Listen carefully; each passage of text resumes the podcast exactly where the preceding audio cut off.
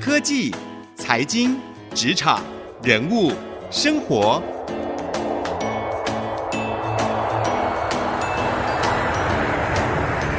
创意领航家。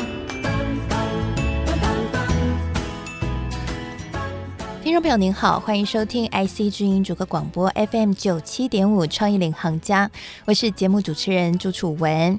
在创意领航家节目当中，你会听到很多不一样领域达人、创业家的故事，他们的人生故事里面都含着他们对于所经历的事情不一样的想法，也是因为有很多不一样的创意和想法，让他们可以做和一般人不一样的选择，达到了今天的成果。今天呢，我们的节目当中又为各位邀请到一个很特殊的内容行销专家。他过去是传统的媒体人，曾经担任过风传媒的产品总监和数位时代的杂志主编。如果你有看过这两个媒体的话，对他可能不会陌生。他是 Vista 郑伟权，他现在也是内容骇客写作库的网站创办人。过去在传统媒体，如今他自己独立出户，成为了企业讲师，然后网站的创办人，同时呢也开设线上课程和实体课程，担任许多的顾问。他为何会决定要离开传统媒体，投入到网络创业呢？而从他的角度来看，这两边又有什么样的不同？而这个不同又蕴含着什么样的时代变化的意义？今天的节目我们就要为您来访问 Vista。那同时呢，我们今天节目的内容也都会同步的放在 Podcast 和 Spotify 上面，所以如果你听完广播，你还想要收藏这一个节目的话，欢迎你可以上 Podcast 或是 Spotify 搜寻“创意领航家”，然后订阅我们，同时也别忘了给我们评分和写下评论，不管是喜欢或是觉得应该要建议的地方，楚文都会跟您互动哦。我们一起欢迎 Vista 老师。Hello，大家好，我是 Vista。哎，很开心哦，邀请到老师来到我们的节目当中。啊，老师，我们有个共同点，我们过去都曾经待过传统媒体。其实我现在还算是还待在传统媒体啦，啊、因为 IC 之音主客广播也是传统的广播电台嘛。虽然我们数位转型还蛮快的哈，嗯、现在再跟大家讲一次，我们每一集节目都放在 Podcast 和 Spotify 上面哦，嗯、所以呢，大家都可以回去重复的收听，还可以分享给你的好朋友们。那老师当初曾经担任过数位时代杂志的主编呢，那是什么机缘让你后来离开了传统媒体，开始？现在我们可以说是网络创业，或者说斜杠创业。嗯嗯、对，基本上呃，媒体其实还是一个很有趣、很有挑战的一个行业哈。嗯、那但是因为过去做了很多嘛，我其实我待过的单位蛮多的，我待过报社。杂志社，这个电视台，电视台，电视台有待过？三立电视，哦，你待过三立电视，对，我也待过啊。然后甚至是一些新媒体，所以做过 App 的公司，我也做过啊。所以其实媒体我尝试蛮多的。那我所以我就想说，那既然尝试这么多，有没有可能去看看外面的世界啊？那我后来就是觉得说，那我可以从这个顾问的角色出发，去走入很多企业，因为我们在媒体，我过去写过很多的报道，采访过很多的团队哈。那但是我们总是比较第三者的角度。去帮读者啊看东西嘛，但是如果说我们能够深入企业的话，其实那也很棒哈，所以就我就有这样的机缘，所以就从这个企业顾问的方式开始开始切入。嗯，所以你后来。一开始离开传统媒体，就是马上接下企业顾问的一个工作。对，然后后来也、哦、也才陆续去尝试这个呃讲师啊等等的工作。不过这个东西当然也跟每个人的背景有关哈，因为其实我不只是做媒体，我其实我最早是做这个网络产业的啊。嗯，我是这个产品经理出身，嗯、所以这个我会啊、呃、开发产品，我会做企划，我会写规格啊，然后甚至还会一点点程式。所以我跟一般的媒体人略有一点不同，就是我不只是念这个。新闻传播，对，我还有一些产业的一些背景，对，所以也因为有这样的背景，所以让我能够跟企业沟通，会会比较方便一点。嗯，其实老师自己就是台大工业工程学研究所的硕士嘛，所以本来就是也算是学这个相关，现在有应用上。对，因为这个呃，过去念过很多理工科系，我我念过电子啊，念过资讯啊，嗯、念过工业工程啊，那所以像工业工程，我们念过很多像赛局分析啊、决策啊、排班等等，那这些东西当然跟企业的一些运作都有很密切的关系。嗯，当初哦，从传统媒体开始转型做网络，你有曾经觉得很困难过吗？还是其实你觉得驾轻就熟？呃，我觉得都还蛮顺的。为什么？因为网络产业跟媒体产业，他们有个共同特性。嗯，这两个产业哈，其实要说相似，当然有相似之处；要说不一样，也蛮多不一样。但是有个相似的地方是什么？他们的这个速度都很快哈。对，一日数变啊，所以这个，所以我做起来我都觉得很方便。所以我我用网络的思维来做媒体，或是用媒体的角度来看待网络，我觉得好像都是相通的。哎，可是很多人觉得。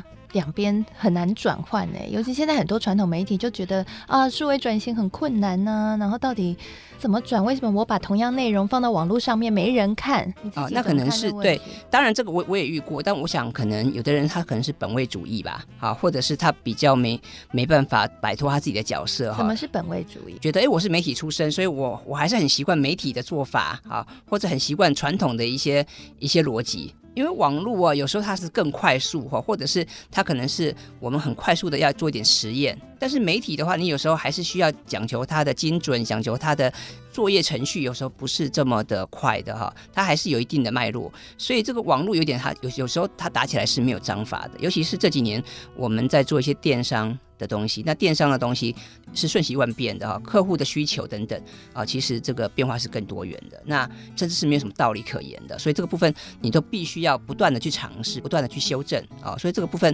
当然也有很多人会感到一些痛苦。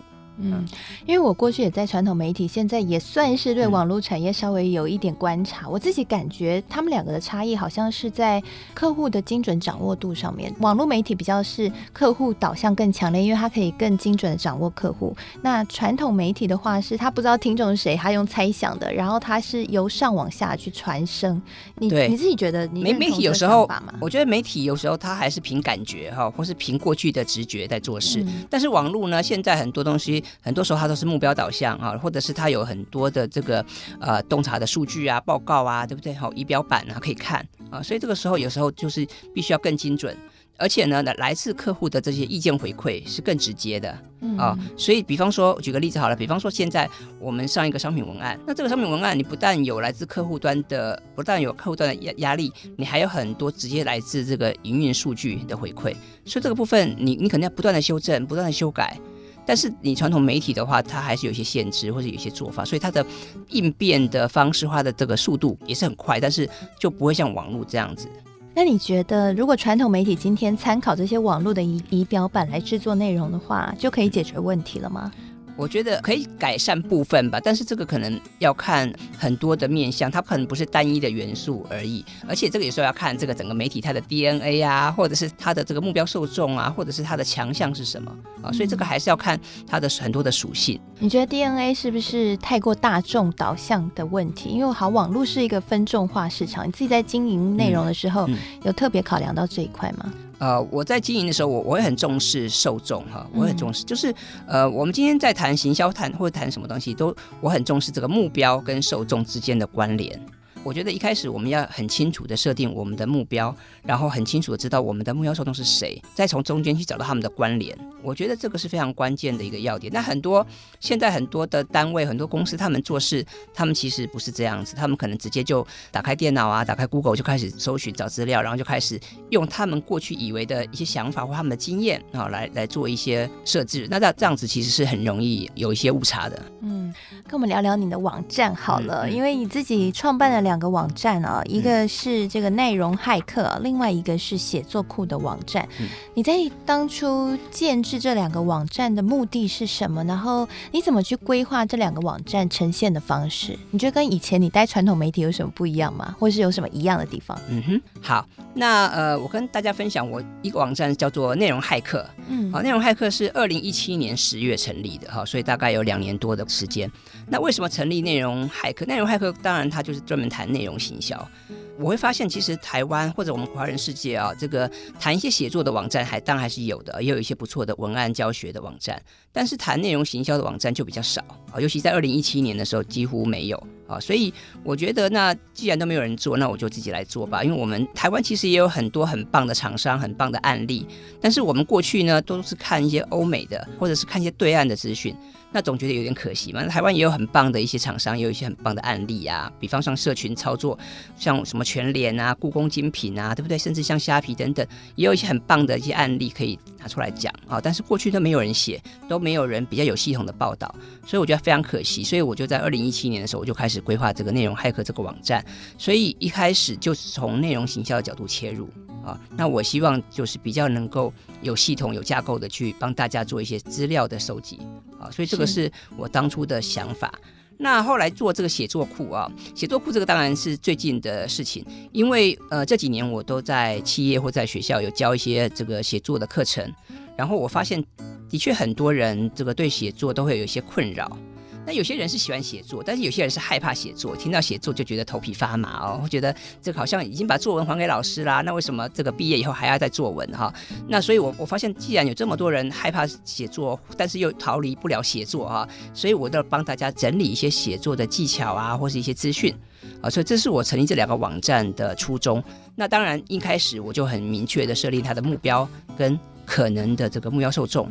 啊，所以当然，我接下来要做的方法，或是包括案例的分析哈等等，我就会比较明确。所以这当然跟这个传统的媒体哦，传统媒体我们以前在采访，当然我们也会做一些简单的规划嘛，我们有一些访纲，但是有时候其实我们只是一些比较粗略的一些设计而已。但是我们现在自己在经营网站，你要考虑的点就比较多了。嗯，所以你考虑的点有哪些呢？那你自己怎么规划时间来经营这两个网站？因为我们知道你还有很多的身份。好，那当然就是第一个，既然我们要成立一个这样的网站，我就不单纯只是提供资讯而已，我必须要去思考说，是哪些人会需要这些资讯，是哪些人会想要看我写的文章啊？是哪他以及他们看了这些文章以后，他们会想要怎么做？很多人他告诉我说：“哎，我看你的文章很棒，我现在知道了，我有几个做法，可是我还是不会做啊。或者是好，这个文章我写出来了，可是为什么老师写的跟我写的就差很多啊？或者是我写出来的东西就好像很平淡。那这些东西就是我我要设法在我的网站里面，我要透过文章或透过教学的方式去跟他们传达，甚至我自己有推一些服务嘛，我可以帮他们批改，或是给他们一些建议。”哦，那这些东西都是我们在设定网站之初，我们就必须要去规划。那当然，你说时间的这个配置当然也很重要，因为我觉得这个时间管理一直都是我们现代人哈，这个每个人都很困扰的一个议题。否则你就不会在书店看到那么多谈时间管理的书哈。有一派说法说，这个时间哈其实是无法管理的。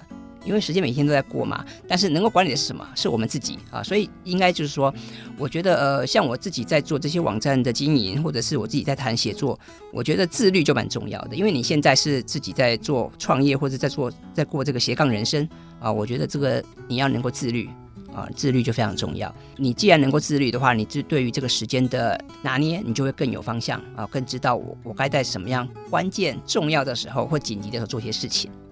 好，刚刚 Vista 老师呢跟我们分享了，如果你要开启斜杠人生，或是你像他一样啊，要离开原本熟悉的舒适圈，开始一份新的职业的闯荡的时候，自律会是非常重要的。还有网络时代的思维，就是必须要先设定好你的受众，然后再去做规划，先有目标，再去想执行的方法，一步一步的稳健踏实。这是网络上面跟传统媒体不一样的地方。那休息一下，广告回来，我们继续来聊聊那 Vista 老师的自律的定义又是什么呢？他自己怎么样去规划他的斜杠人生呢？特别是他现在身兼了非常多的身份，又是台湾电子商务创业联谊会理事长，又创办了这么多的媒体，还写专栏，还出书，还当老师，他怎么样去规划呢？休息一下，广告回来。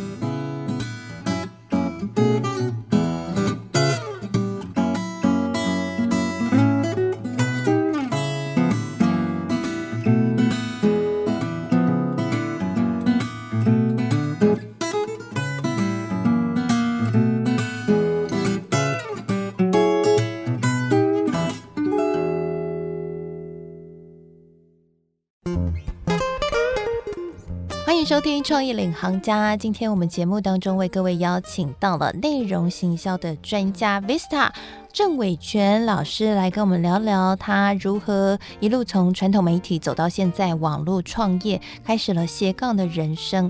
那刚刚呢，在上半集的节目，Vista 老师跟我们分享了他所看的传统媒体和数位媒体的不同哦。其实包括了一些像是在受众的选择上面，还有内容的制定上面，其实都有很多的不一样。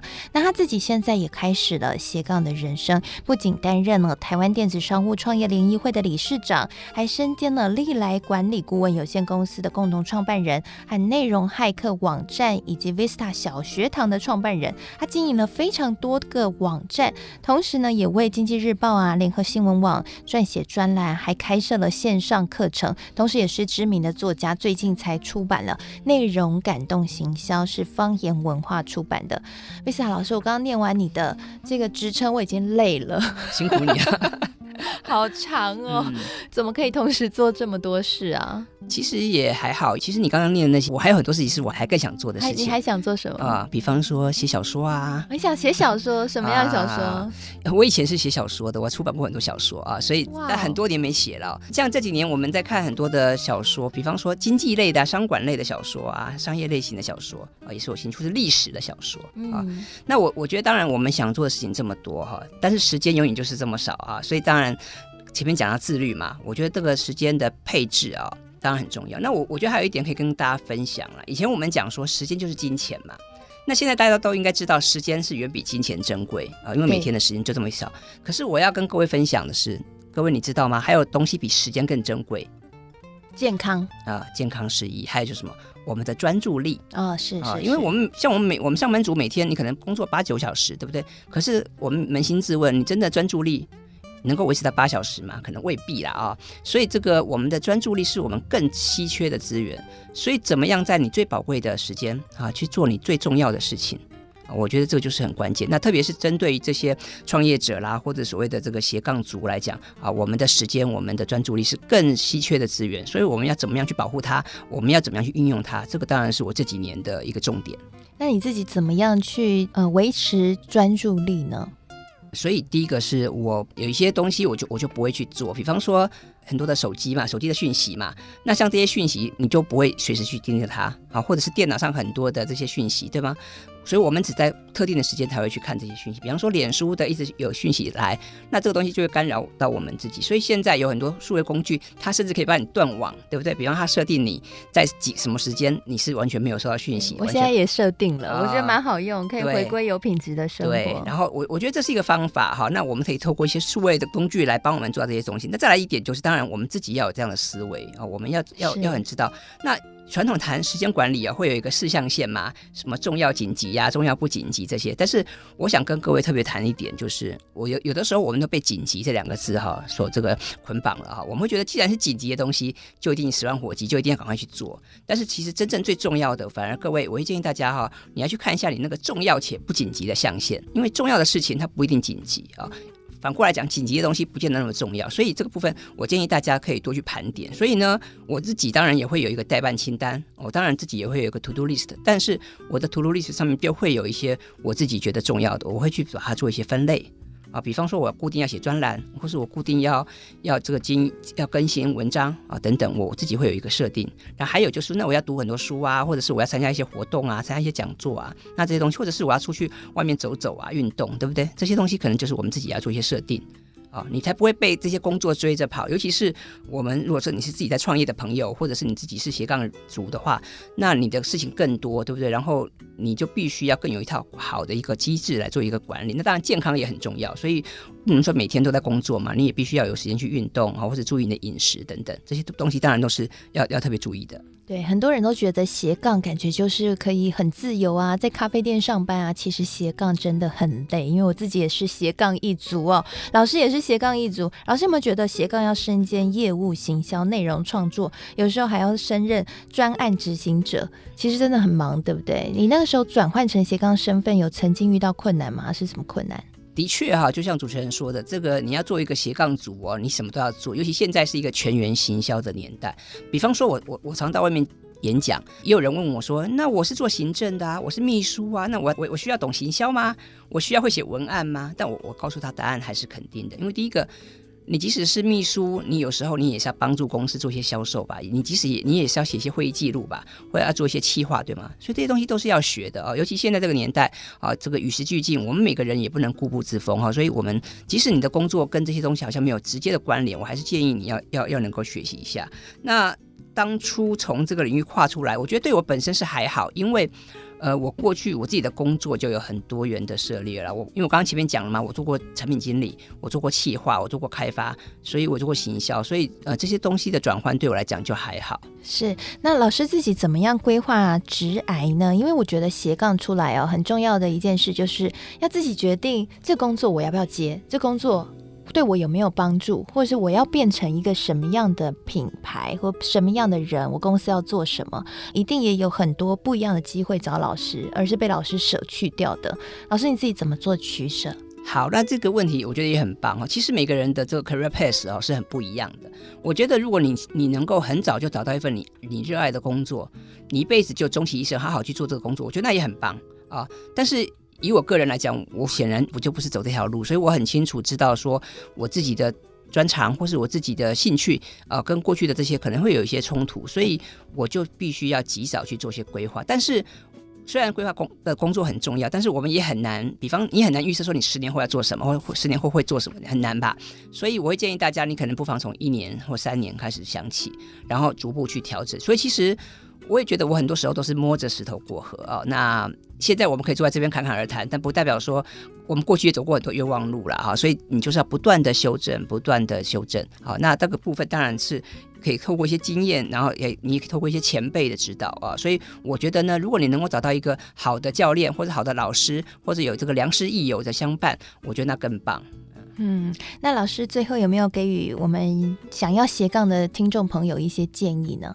那我我建议大家就是，嗯，有的时候我们其实是想的太多，做的太少，所以我建议大家，如果你想要这个斜杠创业，那就规划当然不可少，但是就勇敢去做吧。然后呢，从执行中啊去检讨，然后不断去改善，然后这样子的一个过程，我觉得你一定会越做越好的。